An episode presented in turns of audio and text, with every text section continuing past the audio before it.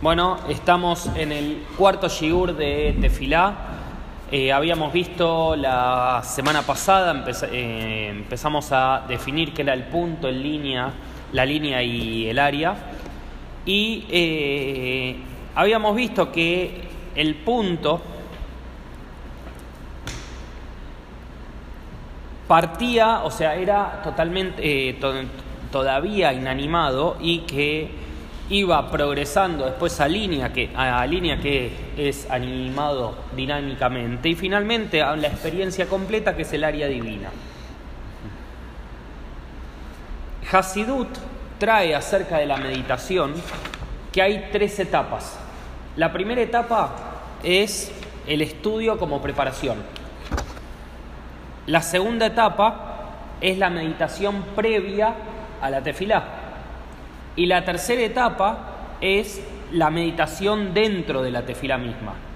Entonces, estas tres cosas también están relacionadas con el punto, línea y área. El primero es el estudio. El primero es el estudio como preparación, eso va a ser el punto. Ok, Por eso es el origen de todo. Después voy a tener la meditación previa a la tefilá, eso es línea, porque ya estoy dándole una direccionalidad, le estoy Ah. Dando, digamos, un enfoque. Y finalmente la meditación dentro de la tefilá va a ser cuando pueda orientar, digamos, todas esas direcciones en pos de lograr, digamos, este área.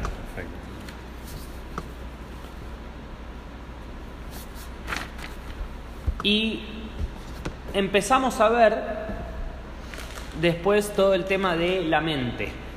O sea, esto era con respecto, digamos, a estas, este punto, línea y área, pero ahora nos vamos a empezar a meter un poco más en la mente. Todo esto, ¿por qué? Porque nosotros habíamos dicho de que la tefilá es una mitzvah.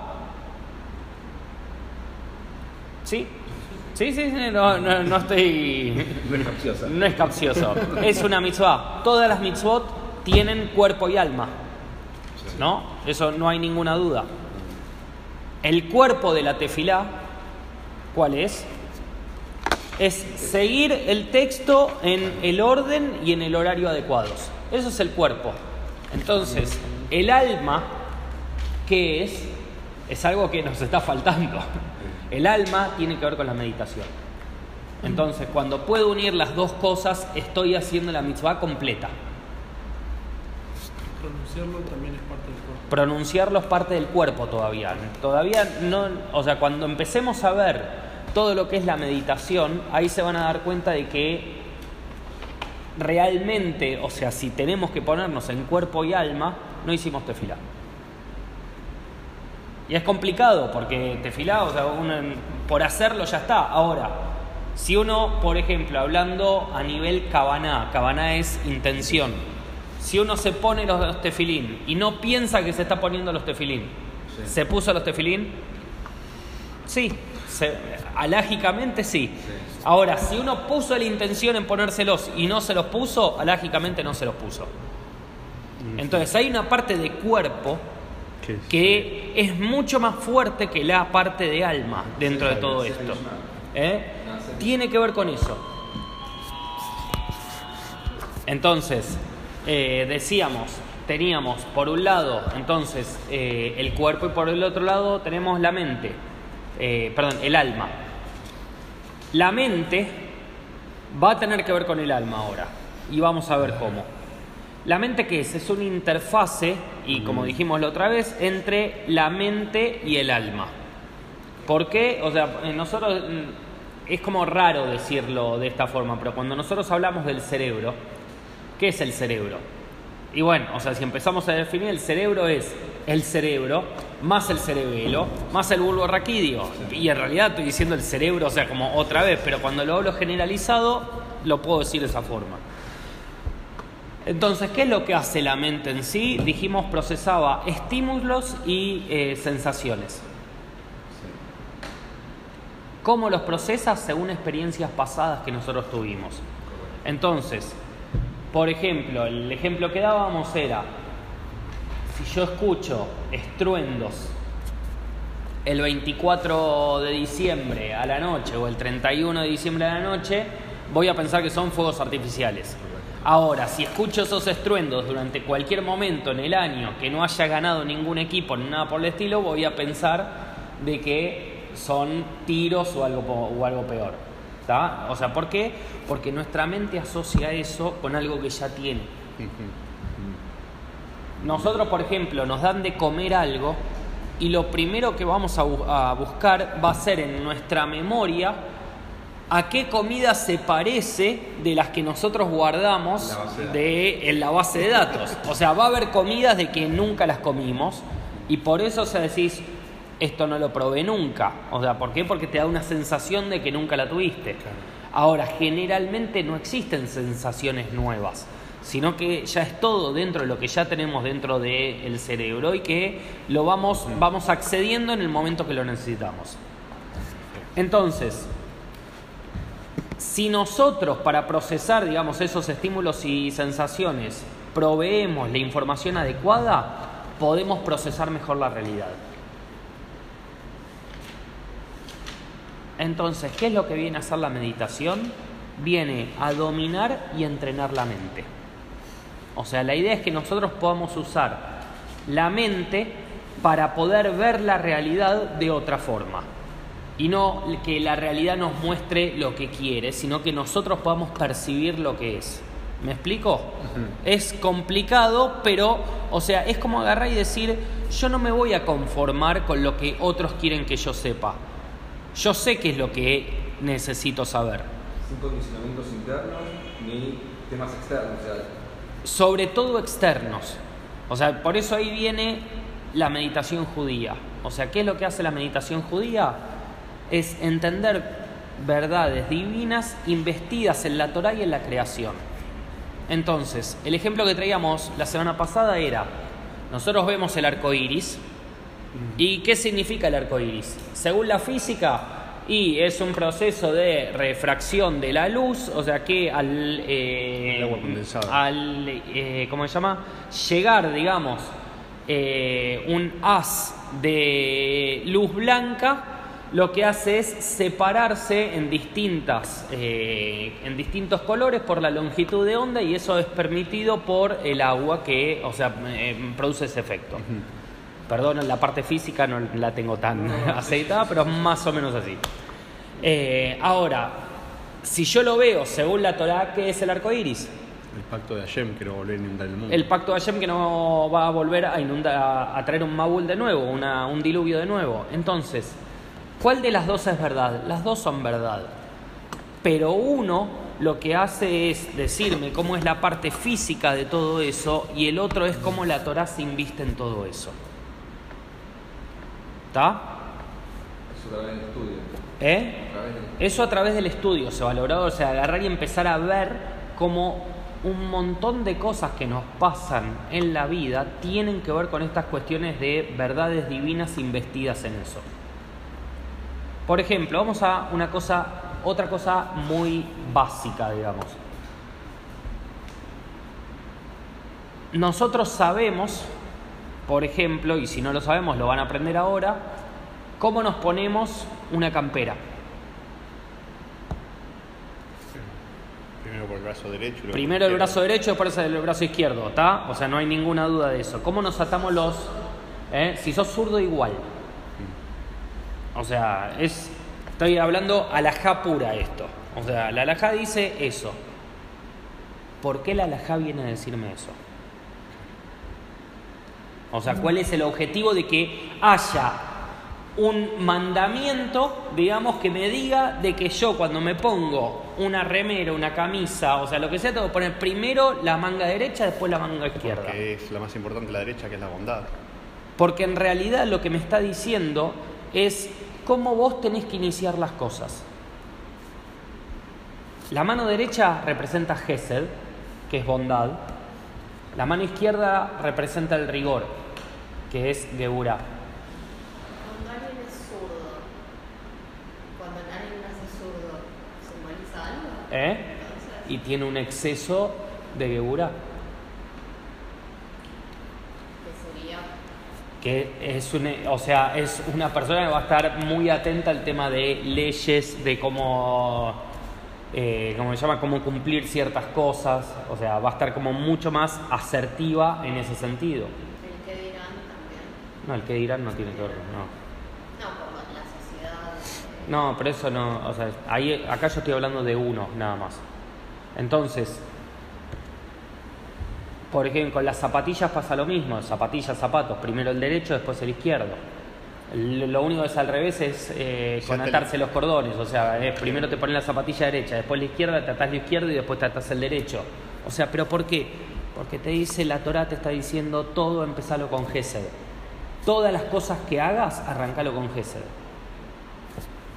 No me lo creen, vayan mañana a la oficina y empiecen en lugar de diciendo buen día, ¿qué tal? ¿Cómo estás? pidiendo todas las cosas que no les hicieron de ayer que se las tenían que entregar para hoy. Empiezan el día de esa forma y van a ver cómo automáticamente lo que van a recibir va a ser peor. Cuando empezás el día con Gesed, cuando empezás el día dando bondad, vuelve bondad también. Entonces la Torá de Modía te está diciendo eso. ¿Eso que es? Es una verdad divina investida en la realidad. Pero es un recordar, o sea, es como algo simbólico recordatorio o es algo también a nivel energético o algo más? Es las dos cosas. O sea, a nivel recordación sí, vos tenés que hacer todo el tiempo eso. ¿Para qué? Para que a vos se te mecanice que vos tenés que empezar con la derecha. Cuando vos entendés que es la derecha, vos ya sabés cómo tenés que empezar todo. De hecho, la amidad, o sea, la tefilá que estamos hablando, ¿cómo se hacen? Antes de empezar, ¿la que se hace? Antes de eso. Se dan tres pasos. Tres pasos para atrás, tres pasos para adelante. ¿Cómo es la cronología de los pasos? Se hace No, primero izquierdo primero. izquierdo hacia atrás. ¿Por qué? Porque queda el derecho adelante. Otra vez lo mismo. ¿Está? El derecho siempre adelante. O sea, es algo que no, no prestamos atención y lo hacemos mecánico. Pero si lo notamos es, empezás por el izquierdo, entonces te queda el derecho adelante. Tirás el derecho hacia atrás, dejándolo un cachito adelante. Izquierdo se vuelve a juntar. Y ahí, derecho adelante, izquierdo se acerca y el derecho vuelve a juntarse al izquierdo. Entonces, ¿qué significa? El pie derecho siempre queda adelante. En el único momento que queda a la par es al momento de juntarse para empezar la tefilá. ¿Pero es algo simbólico para que uno lo recuerde o hay algo energético de nuevo, es las dos cosas. Porque la parte energética es la parte de decir siempre tengo que empezar con bondad. Esa, o sea, si yo tengo en claro de que todo lo que yo hago lo tengo que empezar con bondad, eso es 100% energético. Pero ponele que tenés en claro que tenés que empezar las cosas con bondad, pero no hacer las cosas con la mano derecha o el pie derecho. Entonces no lo tenés claro. Pero O sea, lo tenés, digamos, en un plano, como dijiste vos, en un plano de pensamiento, pero dijimos de que el Yehudí tiene que hacer pensamiento, emoción y acción. Si vos no lo llevas a la acción, es lo mismo que nada. ¿Está? Por eso, o sea, es el tema de poder bajarlo. Una persona que es súper bondadosa y que arranca todo con bondad, que es to- todo así, lo tiene re claro y lo hace en la vida, pero no sea, el tema es ese, de que para poder llevarlo a la conciencia, la Torah me lo recuerda de esta forma. Si no O sea, yo lo que puedo tener es que yo tengo una bondad innata, digamos, o sea, de que hago todo, pero en el momento de agarrar y empezar a estudiarlo, dijimos que la primera parte de la meditación era el estudio. Cuando lo estudio, entonces lo puedo llevar todavía más elevado todo esto. Si no, o sea, es como un nene que sigue haciendo cosas buenas.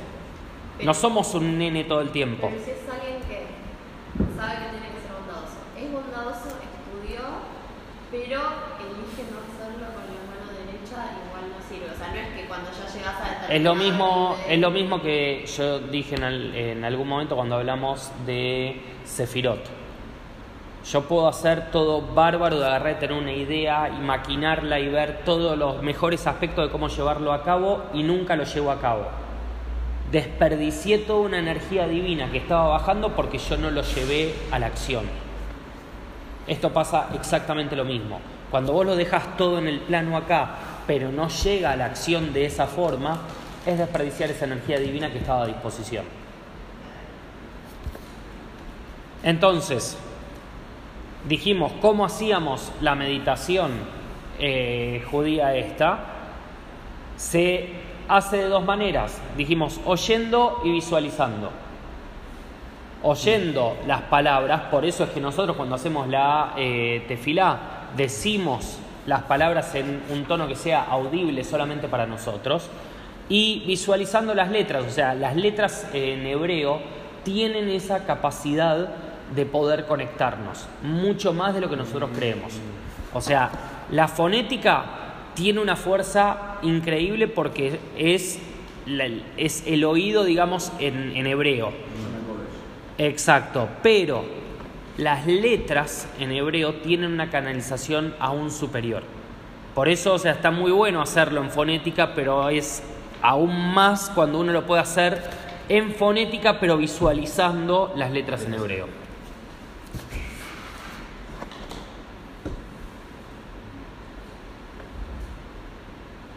Entonces, ¿por qué el tema de la meditación judía? Perdona, me gusta alguna forma especial de, cuando vos estás mirando las letras en hibrid o simplemente con leer alcanza. Simplemente ya con el tema de leer alcanza. Y ahora vamos a ver cómo podés utilizarlas y cómo utilizarlas. Pero mientras tanto, con eso alcanza. Muy bien.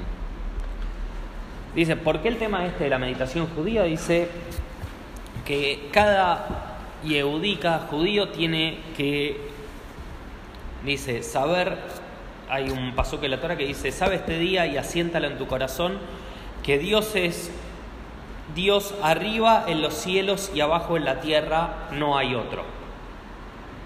O sea, esto es una mitzvah de la Torah. Ahora, la única manera de poder hacer esta mitzvah es haciendo la meditación. Porque saber que Hashem es uno, arriba en los cielos y abajo en la tierra, y que no hay otro que lo puedas asentar en tu corazón, 100% es parte de la meditación. ¿Eh? El estudio es el inicio, pero el tema es poder llegar a comprender eso, cómo asentás en tu corazón algo que vos lo tenés, digamos, muy sabido, pero que no lo puedes sentir. A veces es muy profundo lo que te iba a preguntar, pero ¿cómo haces para hacer ese, ese camino? Eh, ahora, ahora vamos a llegar.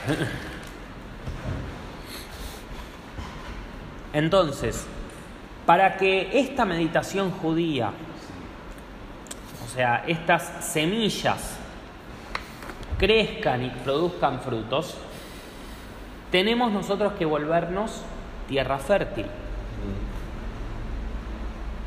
Entonces, ¿cómo nos volvemos tierra fértil? Por un lado, con humildad y por otro lado, con desinterés. Humildad significa ser súbditos del rey, o sea, súbditos de Hashem.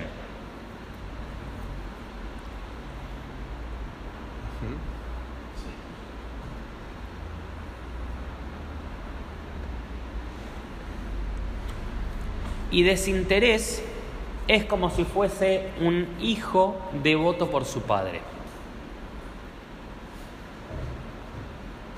Entonces, volvernos tierra fértil significa, por un lado, hacer todo lo que Hashem nos pide, y por otro lado, hacer las cosas no porque somos súbditos del rey, sino porque es como que viene papá y papá me pide algo, lo hago. No hay pregunta. Voy y lo hago. ¿Por qué? Porque me lo pidió papá nada más. O sea, y el, único interés, digamos, que puedo tener es cumplir lo que papá me pidió, nada más. Entonces, esto es lo que nos hace tierra fértil. Ser súbditos y a su vez ser devotos.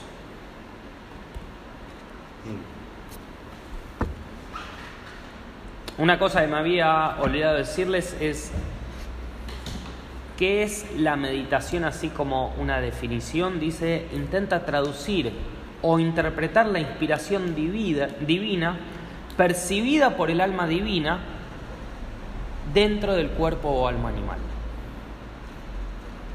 Eso es la meditación.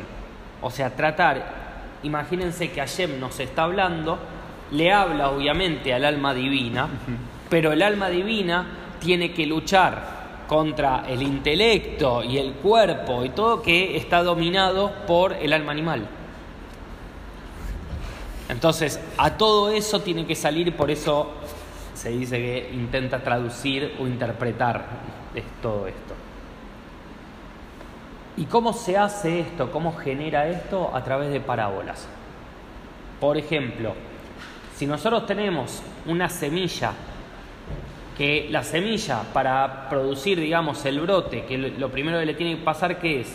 Es descomponerse, se tiene que pudrir, se tiene que volver nada para poder después empezar a partir de eso todo su proceso de crecimiento.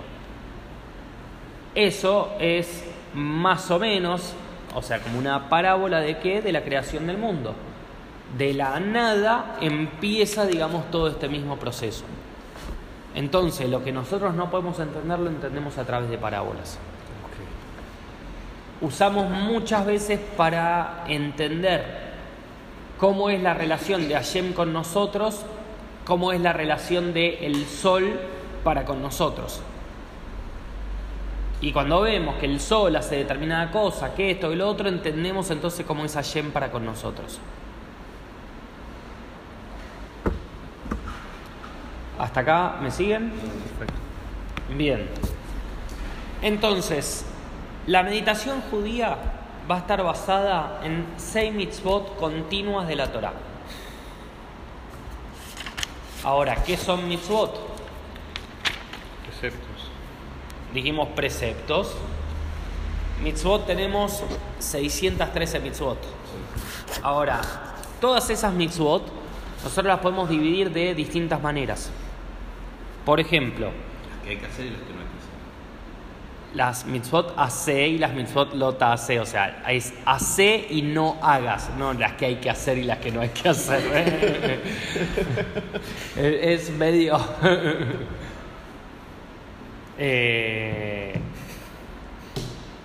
Entonces, ¿qué significa? Tengo 248 mitzvot hace y 365 mitzvot lota hace. ¿Está? Otra forma de clasificarlas. Las que, Entre humanos y con Hashem. Esa es ot- otra manera, Beinadam la Macom y Beinadam le Javeró, o sea, entre el hombre y Dios y el hombre y su prójimo. Otra, ¿a quiénes se aplican? claro, hombres o mujeres. Cohen, Leví, Israel o al propio rey. Otra, Cuando O sea, cuando, o sea, siempre o solamente en el Beit HaMikdash. Las que corresponden al tiempo también. las que corresponden al tiempo. Otra es dónde, si es solamente en Israel o fuera de Israel también. Entonces tenemos como distintas formas de poder clasificar estas mitzvot. Ahora, estas seis mitzvot continuas del corazón están, digamos, en lo que se llama un plano físico. Ok. ¿Cuáles son las seis? Entonces, las seis mitzvot continuas del corazón son: la primera, creer en Hashem y en su providencia.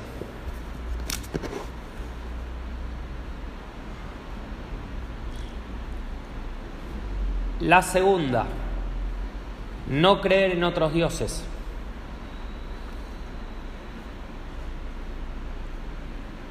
La tercera, creer que Dios es una unidad absoluta, no compuesta y todo abarcadora.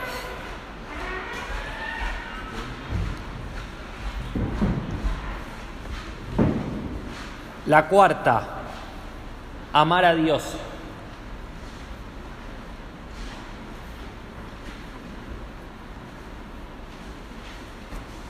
La quinta, temer a Hashem, temer a Dios, o sea, un temor reverencial igual estamos hablando.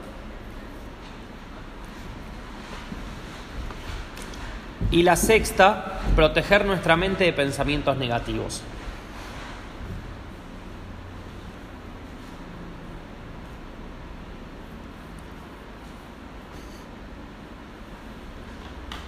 ¿Está? ¿Estamos todos de acuerdo que estas son 6 mitzvot? No hay ninguna duda. Son 6 mitzvot continuas del corazón. O sea, están en la Torá, o sea, hay que cumplirlas, todas. Ahora vamos a ver cómo las vamos a utilizar. ¿Pensamientos negativos Está en la Torá, sí. están? ¿Ya está escrito así tal cual o se Es, no, no, no, ahí, o sea, está sacado del- de, la Torá. Ahora vamos a ver cómo es todo esto. Exactamente. Entonces, dijimos, hace un rato, habíamos dicho que nosotros teníamos que Hashem era uno, dijimos dónde, dijimos Hashem Ejad, dice arriba en los cielos y abajo en la tierra, dice no hay otro. El propio Ejad nos está diciendo eso. La Aleph es 1. La Het es 8, que corresponde a los siete cielos más la tierra. Y la Dalet corresponde a las cuatro direcciones, o sea, los cuatro puntos cardinales. Entonces vamos a empezar ahora a armarnos nuestro espacio meditativo. El espacio meditativo dijimos era punto, línea y después todo el área. Dijimos arriba, abajo, los cuatro puntos cardinales. ¿Está?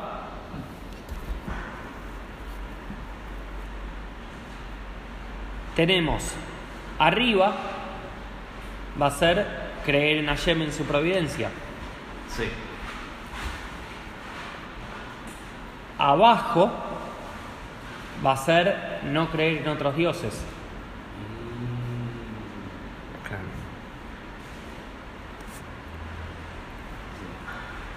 Arriba, entonces, creer en Hashem y en su providencia. Abajo, no. Ese es de hacer Adibrot, es la primera. No creer en, otros dioses. Sí. La segunda. Sí. Y ahora sigamos. ¿Hacia dónde hacemos tefilá? Mirando hacia ¿Cómo el se Jerusalén. Celeste. Hacia el este, perfecto. Entonces, el frente hacia allá. El frente para nosotros va a ser creer que Dios es una unidad absoluta, no compuesta y todo abarcadora. Hacia ahí estoy haciendo tefilá.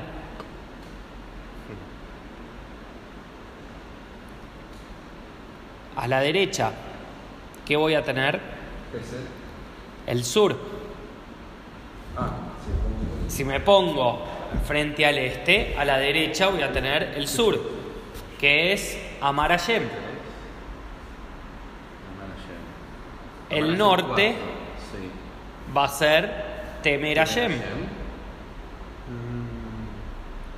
¿Está? Y el oeste, que va a ser mi espalda, va a ser proteger nuestra mente de pensamientos negativos. Todo eso conforma lo que es mi área de meditación. Entonces, cuando hago la tefilá y tengo en cuenta esas seis mitzvot, estoy agarrando y estoy ubicando, digamos, el espacio meditativo. Ya no es solamente decir las palabras que digo, sino que ahora puedo poner una intención porque sé hacia dónde estoy hablando. Correcto. Sé, o sea, el, el eje vertical me queda clarísimo. O sea, sí, sí, sí. creer en Hashem, Sí, sí, no creer en otros dioses. Tac, tac, ¿Por, por tac, qué la ubicación de cada uno? tac, ¿Eh? toda es- esa ubicación, o sea, tiene que ver con eso. O sea, tiene que ver que el creer en Hashem y no creer, digamos, en otros dioses, es, según Hasidut, lo que es el primer desarrollo de conciencia para reconocer la, la coordinación, digamos, de todo esto, es el arriba y el abajo. Sí. ¿tá? Es lo primero que te enseña cuando, o sea, empezás a aprender Hasidut, lo primero que se te enseña es eso Sí. es qué es arriba y qué es abajo. Cuando entiendo que es arriba, arriba yo ya sé que es Hashem. O sea, creer en Hashem. No tengo ninguna duda. Sí, Hashem está en todos lados, eso es verdad, pero ¿por qué decimos siempre Yamai? Y abajo es no creer en otros dioses. O sea, ¿qué significa? Si yo creo en Hashem, todo lo que esté por debajo mío va a ser parte de las cosas de no creer en Hashem. O sea, ese es el área que yo estoy creando. Es como decir, mi casa, el techo va a ser creer en Hashem. El piso, no creer en otros dioses.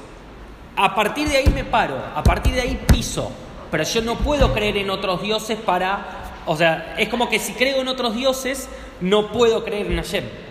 Entonces, por eso es el, el, el, el abajo, digamos. Simbólicamente, ¿por qué no? Porque en un momento decía está abajo, otros dioses, digo, para ti algo que ver con la concepción cristiana. No, ti- tiene que ver con esto, o sea, justamente que si creo en Hashem, o sea, lo otro es abajo. Ahora, después tengo, ¿hacia dónde hago tefilá? Hacia el este. ¿Qué es el este? Creer que Hashem es una unidad absoluta, no compuesta y todo abarcadora. O sea, una cosa es creer en Hashem y otra cosa es que Hashem es uno y único y no hay otro. Eso es el frente. Eso es lo que me dice que es el Emet, o sea, que es verdad, o sea, que abarca absolutamente todo, porque es hacia donde vos te dirigís. Vos estás haciendo tefilá hacia eso.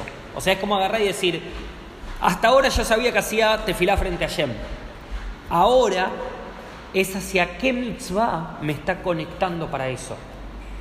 Acuérdense que mitzvah viene de tzavta, que es conexión. Entonces, yo puedo tener a Shem adelante y tal vez no lo veo, pero a través de esta mitzvah no hay chance de que yo no lo pueda ver, porque es lo que me conecta con él. Entonces, yo ya sé directamente mi conexión con él es esa. Entonces, ¿qué le sigue? Otra vez, amor por Hashem, temor por Hashem. Y atrás, por eso es en la espalda, Amor y temor también tienen que ver con Gesed y Geburah. Exactamente. Ah, ya, ya voy. ¿Viste? Entonces, por eso, por eso es los movimientos hacia él. Los movimientos son hacia adelante, ¿por qué? Porque me quiero mover hacia la unidad de Hashem. Quiero tratar de poder unirme hacia eso. El movimiento cuando haces la reverencia y todo eso es hacia dónde? Hacia esa unidad de Hashem. O sea, ya ahora cambia totalmente. ¿Por qué? Porque cuando se paren la próxima vez hacer tefilá, mínimamente ya van a tener en claro hacia dónde hago tefilá. Seguramente se van a acordar que la derecha es Gesed, y, o sea, y que es el amor a Shem y que la izquierda el temor.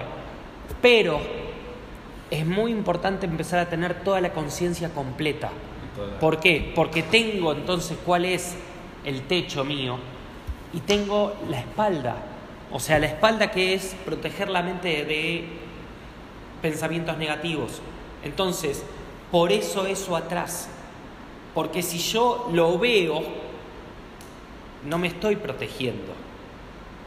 Ahora, si yo entiendo de que está de la Jorain, digamos, de la parte trasera, es como que estoy poniendo los límites míos. Es agarrar y decir, ok, estoy haciendo una casa, mi casa tiene que tener estas seis partes, tiene que tener un techo, tiene que tener un piso, tiene que tener cuatro paredes.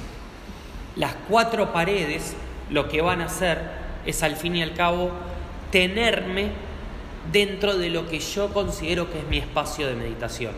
Entonces, la próxima vez que nos paremos a hacer tefilá, ya no es solamente que hago tres pasitos hacia atrás y tres pasitos hacia adelante, sino que con esos tres pasitos hacia atrás defino el ajoraim, defino la parte trasera, los tres pasitos hacia adelante defino el frente y el resto de la meditación lo voy a tener hacia los costados que yo ya sé de qué es amor y temor y el arriba y el abajo también que los tengo claros, porque es de donde parte todo, es la primera conciencia.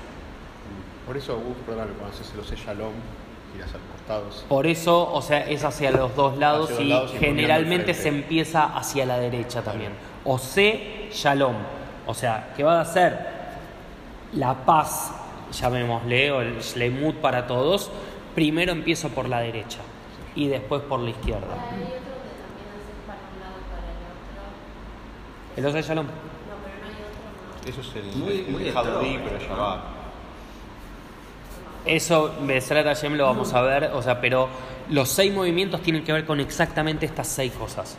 Entonces ya la próxima vez tampoco va a ser seis movimientos, sino que van a ser seis conexiones con seis mitzvot del corazón. Besrat Hashem, continuamos la próxima.